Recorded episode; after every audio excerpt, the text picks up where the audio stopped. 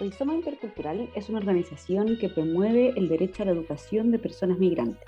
Investigamos, participamos y activamos procesos de transformación. Es así como les invitamos a escuchar esta nueva temporada de nuestro podcast Recreo Intercultural, en el que estaremos conversando sobre la relación entre colonialismo, sexismo, nacionalismo, capitalismo, racismo y migración a través de una conversación con estelares y queridas invitadas. Esta temporada se basó en el trabajo realizado en el curso Convivir sin excluir, de Construyendo Prejuicios que aparecen frente a la migración, que desarrollamos el año 2019 en la Universidad Abierta de Recoleta. Hola a todos, todas y todes, muy bienvenidos a nuestro podcast Recreo Intercultural. Em, el día de hoy estamos con Andrea Riedemann. Ella es socióloga interesada en temas de diversidad cultural y educación y hoy día eh, nos acompaña en este podcast eh, mañanero, ¿cierto?, para eh, conversar sobre el nacionalismo. Así que, en primer lugar, bienvenida, muchas gracias por acompañarnos, es una amiga de la casa, así que estamos muy felices de recibirla. Hola, buenos días y muchas gracias por la invitación. Gracias, Andrea, por estar acá. Em, bueno, primero, em, como socióloga que está eh, interesada en estos temas de diversidad cultural, de educación, em, nos gustaría preguntarte que nos contaras un poco qué es esto del nacionalismo, ¿ya? Y eh, cómo se expresa eh, a través de ejemplos, si, pudieras contarnos eh, ejemplos de cómo se expresa el nacionalismo eh, en esta materia migratoria. No sé si nos podrías contar un poco de eso. Sí, bueno, yo diría que mm, lo que comúnmente se sabe como de lo que es el nacionalismo es que es en el fondo una especie de sentimiento, ¿cierto? Que es como el sentimiento de amor por tu nación o por, por patria, también se usa mucho patriotismo, la verdad es que no sé exactamente cuáles son las distinciones así finas de esos dos conceptos que están emparentados, tiene que ver como con un, amor a tu, país, eh, que en algunos casos em, cruza una frontera en el fondo y se vuelve como que conlleva entonces como discriminación hacia otros países eh, o una sensación de superioridad de tu propio país. Pero además de que es un sentimiento, Em, también es una doctrina, en el sentido de que es como un conjunto de enseñanzas que de, hecho eh, también en la historia de Chile, durante un tiempo en particular, se enseñó con mucha fuerza con fines estratégicos, se podría decir. ¿ya? Y en, en Chile la época del nacionalismo es em, en la primera mitad del siglo XIX muy fuertemente, y eso tiene que ver con que em, el, alrededor del año 1910, cuando se acercaba ese año, y Chile se preparaba para celebrar su primer centenario desde su fundación como país, desde, la, desde el proceso de independencia, en relación a 1810, obviamente empezó a haber mucho debate público acerca de cómo vamos como nación, cómo vamos como país, cuáles son los progresos que hemos hecho, cuáles son las cosas que faltan, etc. Entonces ahí hubo mucha discusión de que Em, éramos un país que copiaba demasiados modelos del extranjero, eh, que había una como influencia indebida, que se estaba como perdiendo la identidad nacional. Eh, y ahí empezó entonces un movimiento como por fortalecer lo que es como supuestamente típicamente chileno. Entonces ahí aparece como la figura del roto chileno, por ejemplo, aparece esta idea de que el carácter del chileno se ha forjado muy fuertemente porque se instala en una naturaleza determinada, en un territorio determinado. Y entonces como que este luchar contra la naturaleza, como las dificultades, como que hacen que sean personas como esforzadas, fuertes físicamente, em, como con chispa, como inteligentes, un montón de em, como características de ese tipo. Em, y de acuerdo a, a un autor que, que estuve leyendo un poquito también para, dar un poco más de elementos, a partir de, de 1929, perdón, em, cuando con bajo la presidencia de Carlos Ibáñez del Campo, la retórica nacionalista se había tomado todos los discursos, como que este proceso que se inició alrededor de 1910 efectivamente eh, fue exitosa en ese sentido, y entonces todo esto como que este amor a la patria que nosotros veíamos o, vemos todavía como muy fuerte en nuestros abuelos, a veces incluso nuestros padres, es porque proviene de esa época en el fondo en que se enseñó como intencionadamente como el amor a la patria. Y es importante em, saber que esto es, en el fondo, es como una decisión que, los estados toman, porque es muy importante saber que las naciones, o recordarlo porque lo sabemos, que las naciones son en, en la historia, si uno lo mira como de largo plazo, una situación relativamente nueva, ¿no? Como también estuve mirando un poquito lo que dice Benedict Anderson, que es uno de los em, autores como más conocidos en relación a definir nación, nacionalismos, identidad nacional. Él dice que hay como una, contradicción muy grande entre la, la, modernidad de la nación, queriendo decir que es muy nueva en el fondo en la historia, con, eso es como una modernidad objetiva de la nación, con la antigüedad eh, subjetiva que los nacionalistas ven en la nación. O sea, como para los nacionalistas que son así como muy defensores de mi nación, como que según ellos es, la nación es como un constructo muy, muy antiguo, así como que, como que viene casi de la antigüedad, como dado. Y no, pues las naciones son, eh, para el caso de América Latina, súper evidente que no son previas a 1800 y tanto, y son para muchos países de América Latina eh, fechas muy similares los procesos de independencia porque estos procesos de independencia tienen que ver con lo que estaba pasando en España y en Europa en general. Y ante la, como ante la ausencia de un rey fuerte en su cargo, eh, se producen estas juntas de gobierno en países de América Latina. Y en muchos otros países del mundo también, también por ejemplo en Europa, em, las naciones se crean a lo largo del siglo XIX. No es más antiguo que eso. ¿sí? si pensamos en el ejemplo de Francia, aunque no sepamos mucho de historia, sabemos que antes de 1789, que es el año de la que se inicia la Revolución Francesa, antes de eso obviamente no había nación, era una monarquía, ¿no? había un rey, no había democracia, no había voluntad soberana del pueblo, etc. No, oye Andrea, es súper interesante esto que nos cuentas.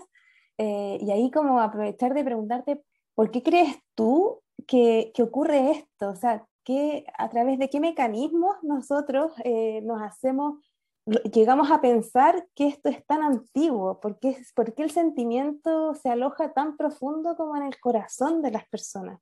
Eh, pienso, o sea, eso, primero, como, como, un, un proceso tan reciente logra echar raíces tan profundas en la gente hasta el punto de creer que esto casi que es natural y que esto viene desde siempre. ¿Qué crees tú? ¿Qué procesos hay ahí que incidan en este sentimiento? Hay un concepto que se me viene a la cabeza rápidamente y que creo que es de Eric Hobsbawm, otro historiador, que es la invención de la tradición. O sea, como que deliberadamente los países han inventado ritos que hacen parecer que son ritos muy, muy antiguos, pero en realidad son bastante nuevos.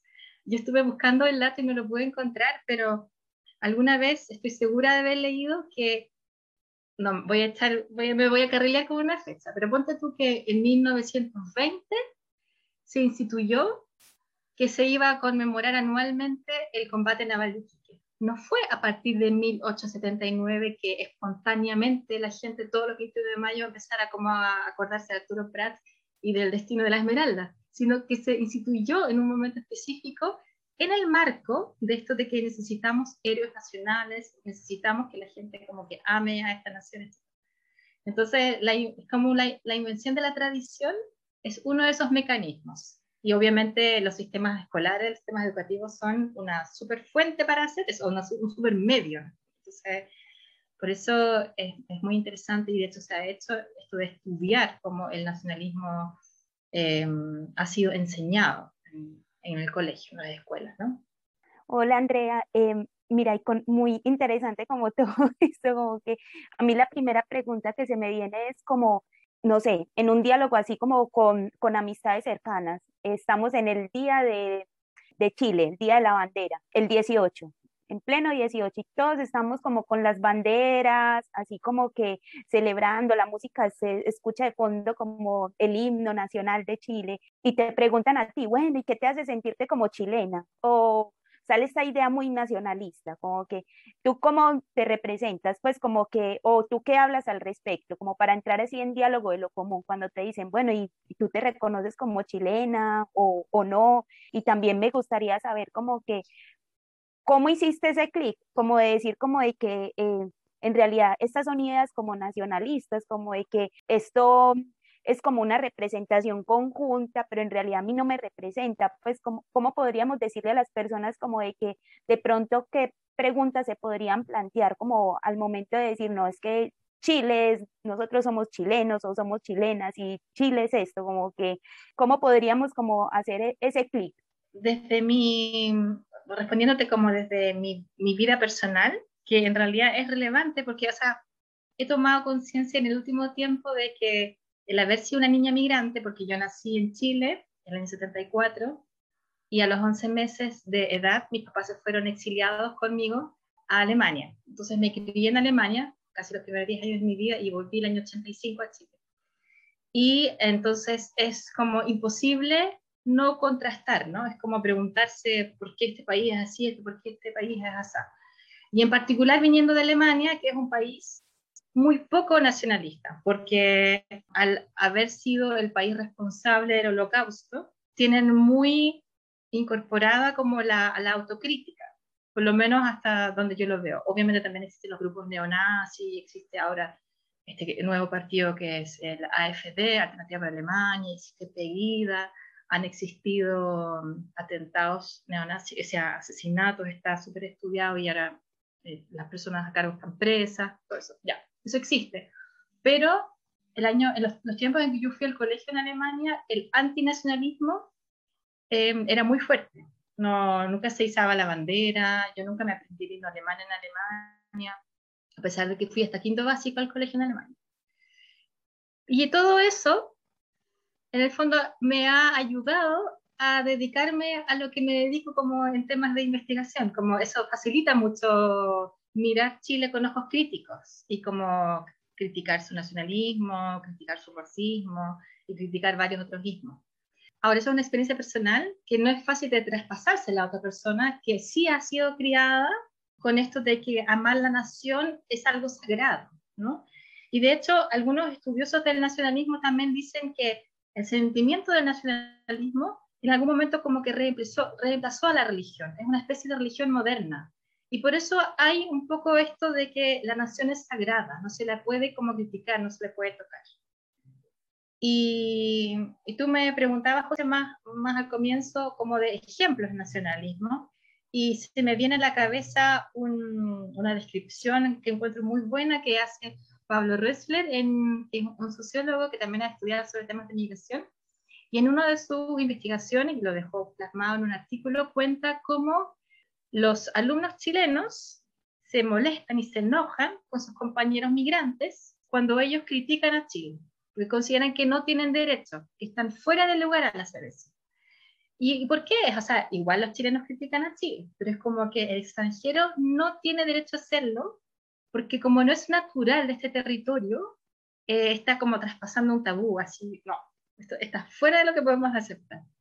Y eso también tiene que ver, porque como en esta, como, entre comillas, religión del nacionalismo, se produce una especie de fusión entre el natural de un territorio con el territorio. Es como que yo soy de aquí y entonces yo tengo derechos acá, pero si tú no eres de aquí, tú no tienes derechos acá y todo lo que tú aquí hagas es una especie de como de, de préstamo, como que tú igual quedas en deuda. Al, con el solo hecho de haberte como recibido eh, al migrante, al extranjero, es como que estuvieras en deuda. Eso es lo que, lo que Pablo explica bastante bien en, ese artículo.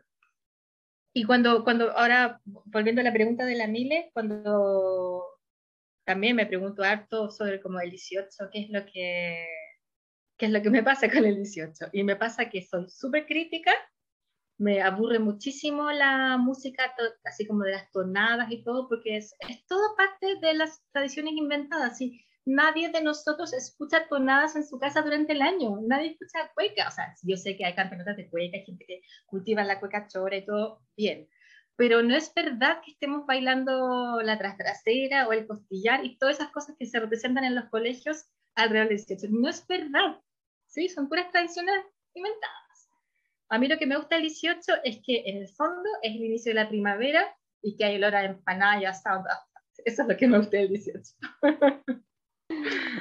Oye, André, em, me hace mucho sentido y te quería llevar, claro, como al, a, este, este ejemplo que diste con, lo de los eh, niños y niñas migrantes y, y, quizás contando como una incidencia, porque me acuerdo que alguna vez hace mucho tiempo cuando te conocí hablábamos de esto de, de las banderas, ¿cierto? Puestas en las escuelas y, que una manera de, de, hacer quizás como sentir más incorporados a los niños y niñas migrantes era poner todas las banderas, ¿cierto? Como, y tú tenías una mirada también un poco crítica en ese sentido, como a, a cuáles son esas, esos otros, esas otras historias o esas otras identidades que nos convocan. Entonces, si puedes como contar un poco de eso, porque creo que igual abre una posibilidad que el nacionalismo no sea lo que nos divide eh, y, que, que, la frontera no se transforme como en esa línea, ¿cierto? Tan divisoria, tan de los unos y los otros, como tú dices. Eh, entonces, no sé, me quedaba con eso así como en, el, en ejemplos quizás mirado como desde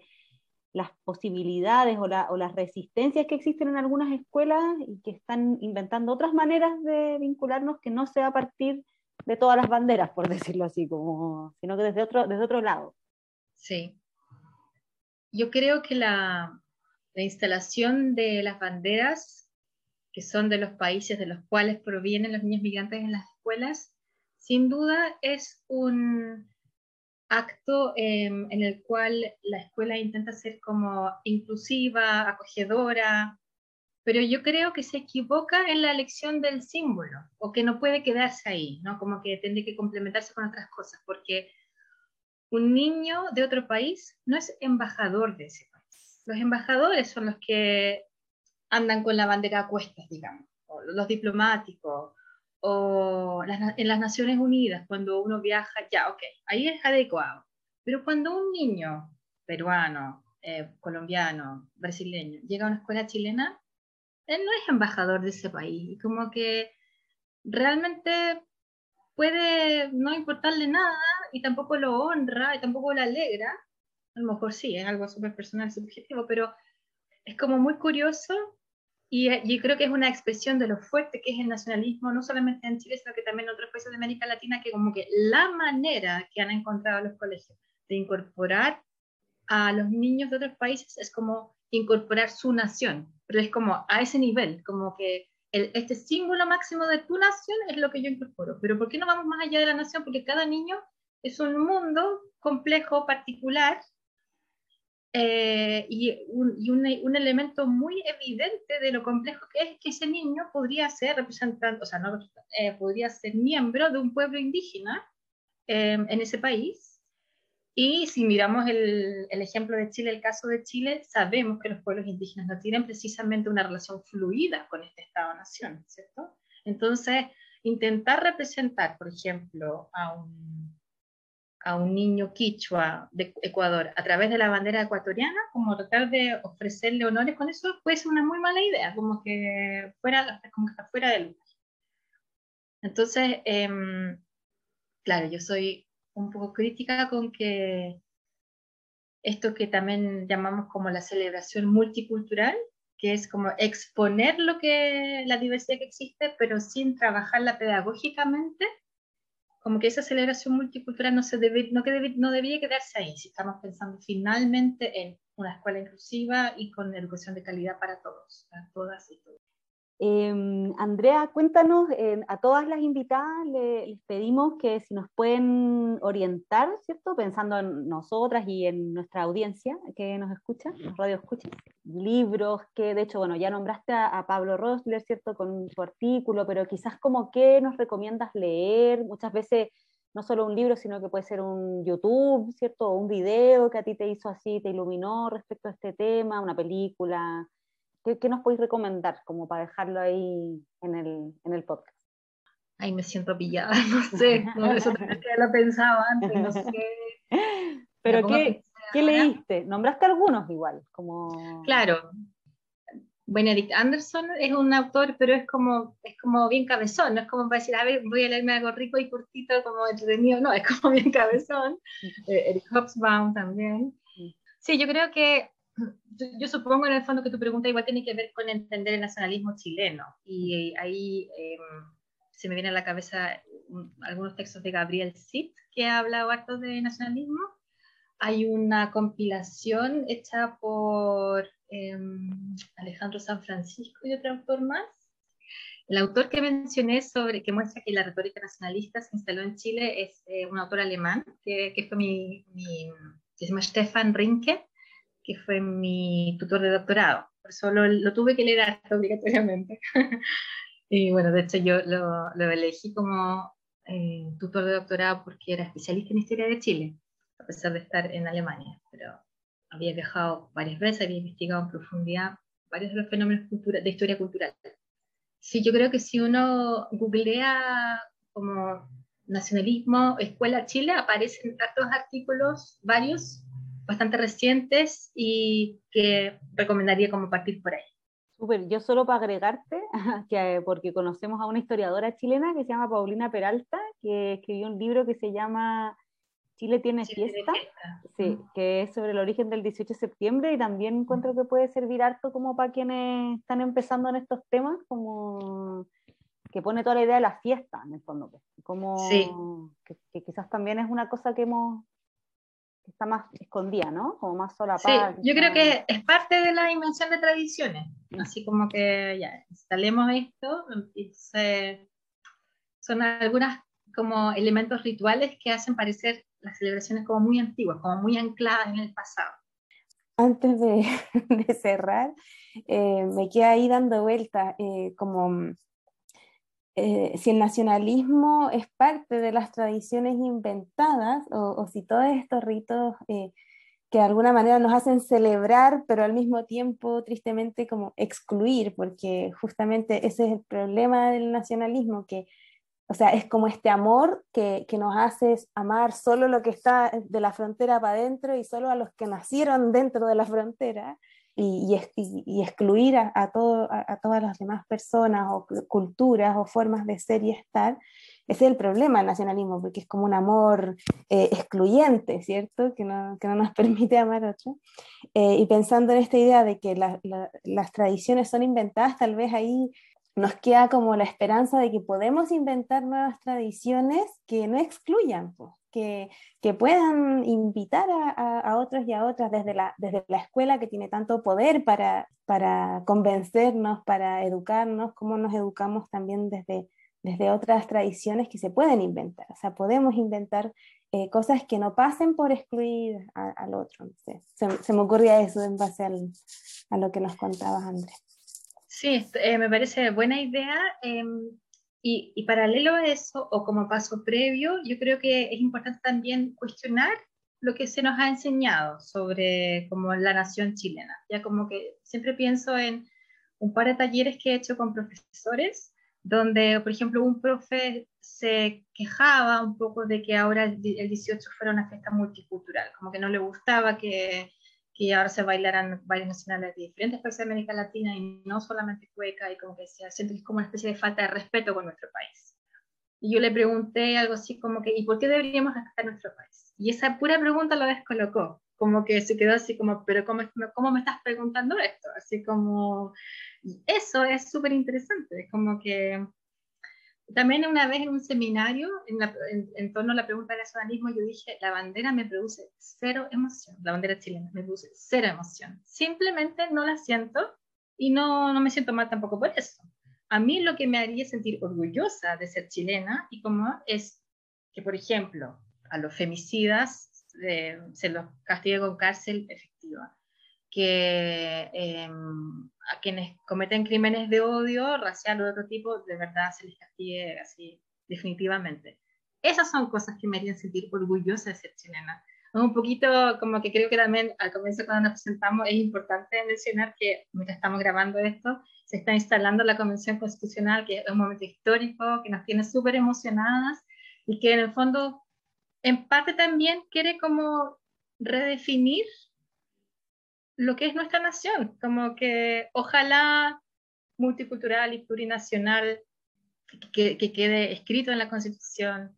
O sea, es como, este es un buen momento para, para soñar con todas esas cosas. Y para hacerlo, claro, hay que cuestionarse, hay que cuestionarse. Por eso yo también pienso que una de las principales como competencias que se requiere para trabajar en temas de diversidad cultural o cuando uno trabaja en entornos culturalmente diversos es la capacidad de cuestionar sus propias prácticas y creencias permanentemente.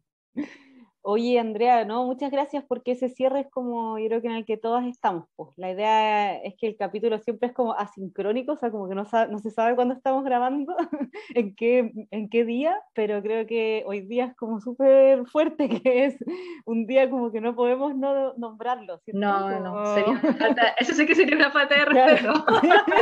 A la nación. Sí. A la nación. A la nación. Totalmente. Pero sí, pues yo creo que estamos todos demasiado emocionados con lo que está pasando, entonces eh, qué bacán que lo nombres ah, para cerrar con eso, para, yo ahora escuchaba que uno de los grandes temas es eso, que muy probablemente vamos a terminar con un Estado plurinacional y eso es, de verdad que es una lucha de demasiados años, entonces es, eh, es demasiado emocionante, sí, demasiado importante. Así que gracias por eh, situarnos históricamente, como lo hiciste con el nacionalismo, eh, con en qué día estamos hoy. sí, no. De nuevo, muchas gracias por la invitación y me encanta que esta coincidencia, que haya caído al final, después de algunas vueltas con la fecha, hoy. Total. Muchas gracias, Andrea. No, gracias a ustedes. Muchas gracias por escucharnos. No olviden seguirnos en nuestras redes sociales. Estamos en Instagram como arroba.intercultural en Facebook como rizoma.intercultural y también pueden escribirnos a nuestro correo rizoma.intercultural.gmail.com por si quieren tomar contacto con nosotros. Le agradecemos desde ya a Imperio Bamba con su canción Camino, que ha estado acompañándonos toda la temporada de este recreo intercultural.